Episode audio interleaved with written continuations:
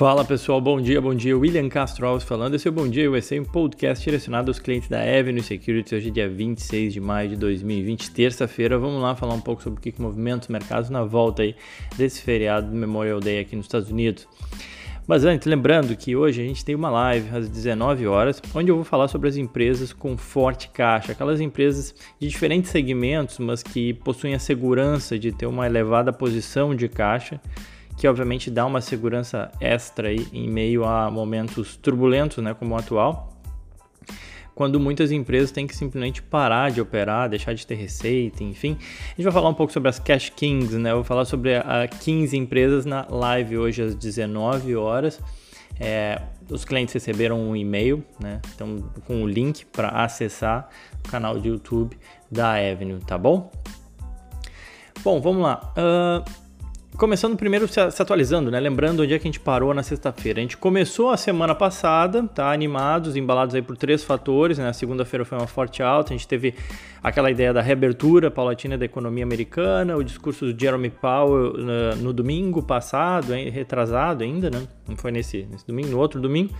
É, e notícias de mais empresas avançando aí nas suas buscas por vacina. E aí a gente começou a semana animada, ao longo da semana a gente teve é, o aumento da animosidade entre Estados Unidos e China, uma retórica mais forte aí de ambos os lados, numa espécie de Guerra Fria versão 2.0, aquela ideia, receio da guerra comercial voltar.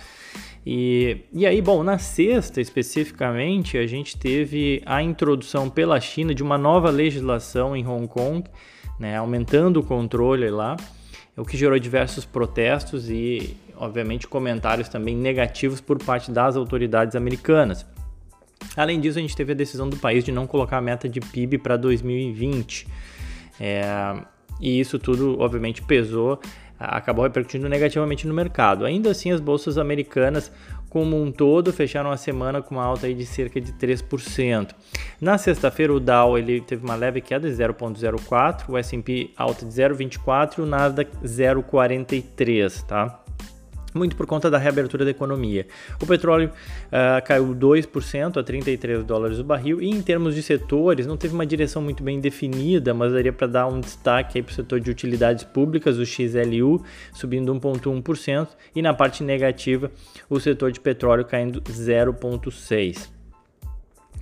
Acho que vale um comentário na sexta-feira, falando um pouco retrospectivamente ainda da sexta-feira, né, mas também de ontem já, na segunda-feira, que o mercado americano esteve fechado, mas o brasileiro não, né? A bolsa teve uma forte alta ontem, bolsa brasileira.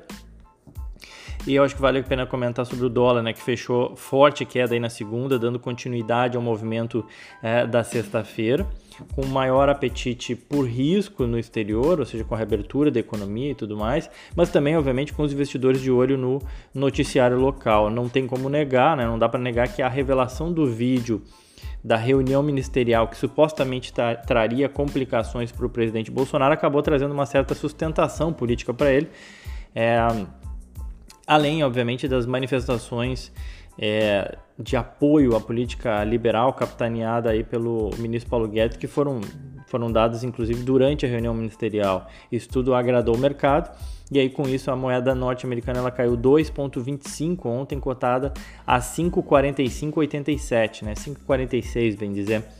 O menor patamar de fechamento aí desde 30 de abril, tá? Quando fechou ali a 5,44. Foi a quarta queda consecutiva é, do dólar frente ao real e da máxima o dólar já cai 9%. Então, enfim, para quem é, fala que o dólar nunca cai, de fato ele cai, caiu já 9% desde a, desde a máxima. Para quem vinha esperando né, o, o dólar baixar para começar a fazer seus investimentos, bom, a boa notícia é que ele já baixou. E eu lembro, obviamente, que a gente nunca sabe quando virá um novo incidente ou um novo fator, seja interno, seja externo, que possa levar uma alta do dólar. Não estou falando que amanhã ele vai subir ou qualquer coisa do gênero, mas só chamar a atenção para todos disso, né? Então talvez seja a hora de você ir aproveitando essas quedas, sabendo que dificilmente a gente vai acertar qual que vai ser a mínima ou até onde o dólar pode voltar a cair, enfim, tá bom? Bom, seguindo, uh, falando sobre o corona, a gente atingiu 5 milhões 545 uh, mil casos confirmados no mundo, 346 mil mortes, os números ainda seguem avançando. mas obviamente que num ritmo cada vez menor e isso acaba agradando o mercado. Na sexta-feira, o editorial do Washington Post, uh, no editorial do Washington Post, o secretário de Saúde dos Estados Unidos, ele falou um pouco desse dilema né, entre reabrir a economia e o risco de não reabrir, né, e esse risco sendo inclusive de saúde pública. Né. Na mesma linha editorial, o, o, o, o doutor Anthony Fauci, é, o, conselheiro da Casa Branca para esses assuntos de saúde, uh, também alertou sobre os danos irreparáveis de manter a economia parada por muito tempo e, e ele afirmou que a gente deve considerar seriamente a reabertura para o país voltar à normalidade. Então todos esses comentários ajudam aí nessa, né, nesse tom mais otimista, positivo de reabertura. Junto a isso, mais notícias acerca do desenvolvimento de vacinas por diferentes empresas, já já eu comento. É, bom, com isso, bolsas na Ásia fecharam em alta, Nikkei 2,6, Hong Kong 1,9, Hong Kong se recuperando da queda de sexta, China subindo 1 e Singapura 1,2. Na Europa, o Stock uh, 600 sobe 1%, ele engloba diversas ações da, da Europa, diversos, diferentes mercados. França com alta de 1,4, Itália 1,3, Inglaterra 1,3 e Alemanha 0,6 chamando atenção na Europa as chamadas travel stocks, né, empresas de companhias aéreas, de hotéis e, e cassinos, enfim, reagiram bem à notícia da Espanha permitir a entrada de turistas estrangeiros. Como exemplo, né, as ações da dona da Ibéria, isso tudo falando do mercado europeu, tá, pessoal? Não, não são nego ação negociada aqui nos Estados Unidos.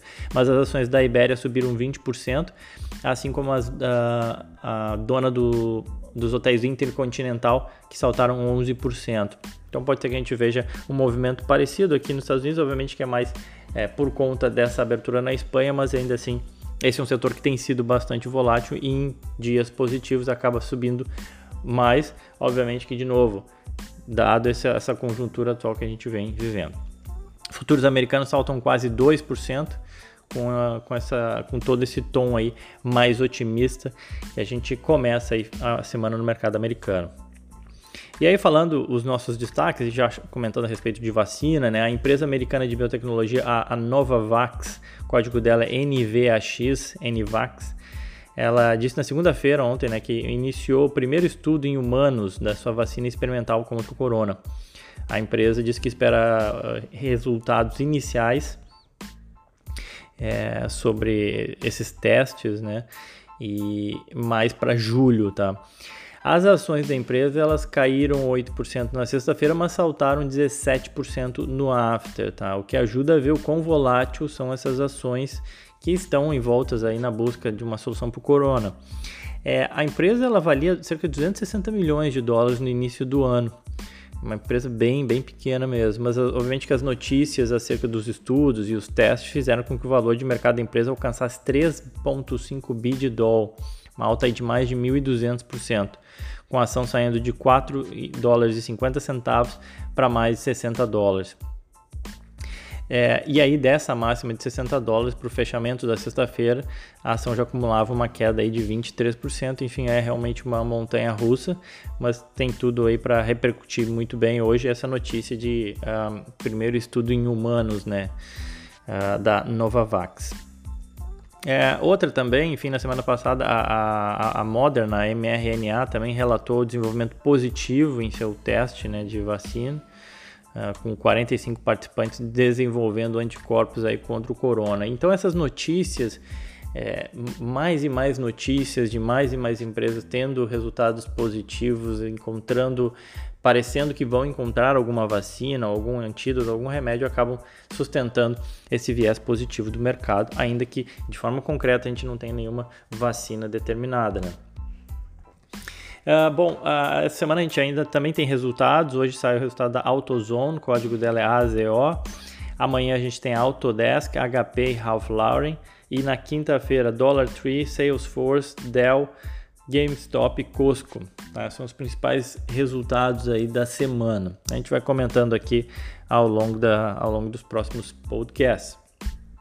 O que mais? Acho que vale dois destaques ainda para a gente chamar atenção. É, primeiro sobre a Alibaba e as ações chinesas. Né? Primeiro falando da Alibaba, as ações da Alibaba, o código é BABA, B-A-B-A, caíram cerca de 4,5% na sexta-feira, com receio aí dessa escalada de tensões entre Estados Unidos e China.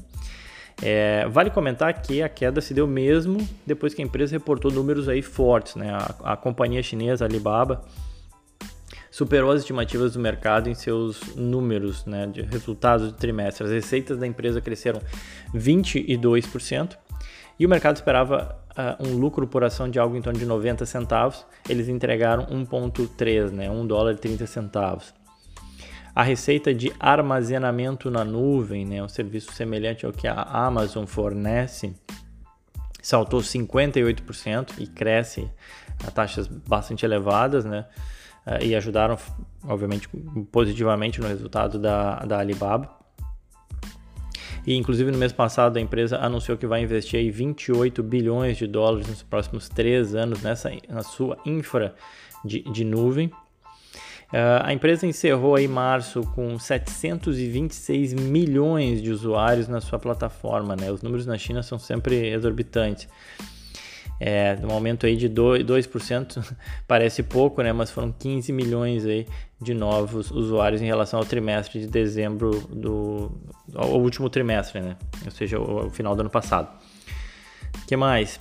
É, só que as ações, obviamente, da, da Alibaba, conforme eu falei, como caíram 4% que a gente pode atribuir o fato aí é que o início da, da semana passada, né, o Senado americano ele aprovou de forma unânime um projeto que eleva as exigências e controles sobre as empresas chinesas nos Estados Unidos. Eu até já comentei aqui no podcast e comento de novo para que vocês estejam cientes e alertados.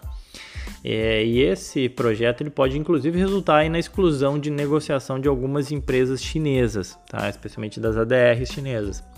O projeto ele ainda tem que passar na Câmara e não tem nenhuma data ainda para acontecer, nem os trâmites, nem como isso aconteceria, tá, pessoal? Estou só aqui antevendo algo que pode vir a acontecer. É, e aí, obviamente, outras ações da China também sofreram bem na sexta-feira. PetroChina, PTR, caiu 4%, China Life Insurance, LFC, caiu 5,3%, a JD.com caiu 5%, é uma concorrente da Alibaba. O Baidu, que é como se fosse um Google chinês, o código é Bidu, caiu 6.1 e a NetEase NTES caiu 7.3. Enfim, diversas ações chinesas tiveram uma performance ruim na sexta-feira muito por conta é, desse receio dessa nova medida aí do Senado americano e obviamente da briga entre Estados Unidos e China. Bom, e para a gente acabar, pessoal, uh, a Latam, né, o código LTM, a maior companhia aérea da América do Sul, declarou falência. É uma, uma pena, né? enfim, acessando aí o chamado Chapter 11 aqui dos Estados Unidos, é, a legislação americana, ela protege né, quem, a empresa que acessa o seu, uh, o que declara a sua falência, né? a empresa fica protegida da cobrança dos credores até que se chegue a um acordo sobre o pagamento das dívidas. E, inclusive, ela pode negociar essas dívidas com, com, outras, com outros agentes. É, eles pretendem continuar a operar e esperam reduzir aí a sua dívida para encontrar novas fontes aí de financiamento através desse processo de falência. O processo de falência da Latam ele incluiu a, a empresa controladora e as companhias aéreas afiliadas aí na Colômbia, Peru e Equador, além do negócio nos Estados Unidos. Por que, que eu estou falando isso? Porque a Latam ela não incluiu no processo as suas afiliadas na Argentina, Brasil e Paraguai. É, a empresa, a Latam, diz que está em conversações aí com o governo brasileiro, está conversando com o governo brasileiro sobre como proceder aí com as operações no Brasil por ser chilena ela, e não ter capital aberto no Brasil, ela tem dificuldades para ser incluída no pacote emergencial preparado pelo BNDES para as aéreas locais, né? E as autoridades brasileiras elas argumentam, né, inclusive, que o auxílio deveria vir de Santiago, né, ou seja, de, do Chile. Já o presidente do país chileno, né, o Sebastián Pinheira, ele já foi acionista da Latam e é próximo à família controladora da companhia. Ele disse que uma ajuda financeira ao grupo poderia ser interpretada como um favorecimento. Bom, as ações elas a, acumula, acumulavam já uma queda de 75% no ano, cotada a 2 dólares e 58 centavos, mas no after elas caíram mais, um, mais de um dólar, ou seja, mais de 40%. então deve abrir com uma forte queda das ações da Latam entrando em falência. Tá bom? Bom, pessoal, era isso então. Fico por aqui. Quem quiser pode me seguir no Twitter ou Instagram, WillCastroves, onde eu comento mais algumas coisas sobre o mercado americano.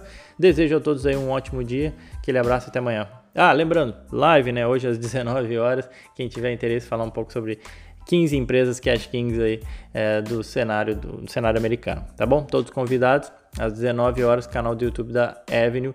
O cliente recebeu o e-mail para acessar. Desejo a todos aí um ótimo dia. Forte abraço.